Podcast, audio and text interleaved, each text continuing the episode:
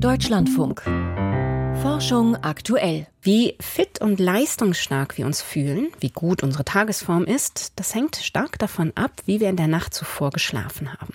Vermutlich ist das bei Tieren ähnlich. Es hat dazu schon eine Reihe von Untersuchungen gegeben, nur liefen praktisch alle im Labor und damit unter künstlichen Bedingungen ab. Doch das ändert sich gerade. Ökologinnen und Ökologen untersuchen den Schlaf von Wildtieren jetzt draußen in der Natur.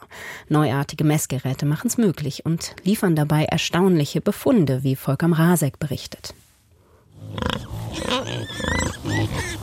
Man weiß, dass sie da draußen sind, irgendwo im Wald und am helllichten Tage schlafen. Doch Wildschweine dabei zu Gesicht zu bekommen, diese Chance geht gegen Null. Wildschweine bauen sich sowas wie Betten. Sie graben kleine Furchen in den Boden und polstern sie manchmal aus, mit Moosen zum Beispiel. Oft liegen sie auch gut versteckt unter einem Strauch.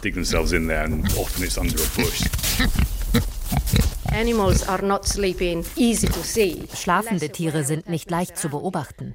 Und wenn man sie doch aufspürt, weckt man sie auf und sie laufen davon. Isabella Capellini und Ewan Mortlock von der Queen's University im nordirischen Belfast haben es dennoch geschafft.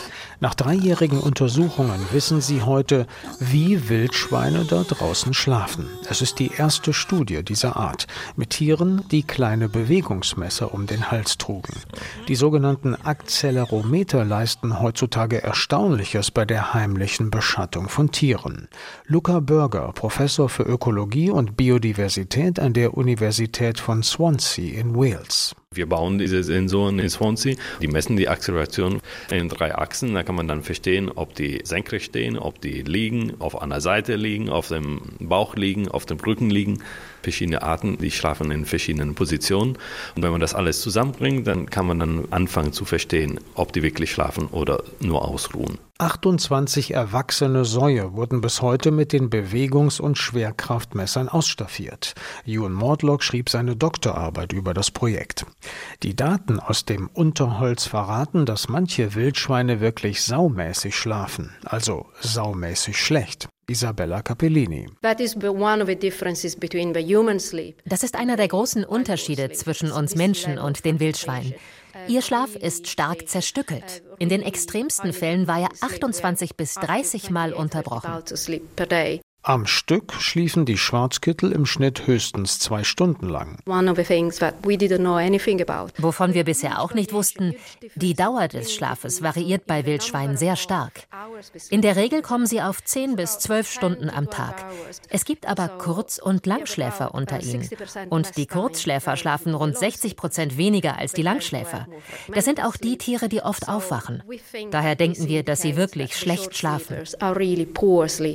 Sie dösen weg, schlafen zunächst leicht und erst später tief. Auch Wildschweine machten diese typischen Schlafphasen durch, präzisiert Jon Mortlock. Wir wissen, dass die Tiere durch diese Übergangsphasen hindurch müssen, bevor ihr Schlaf erholsam und nützlich für sie wird. Wenn er aber so häufig unterbrochen wird, bekommen sie nicht mehr genügend Tiefschlaf, denn dann geht viel Zeit dafür verloren, dass sie immer wieder von neuem durch die Übergangsphasen müssen.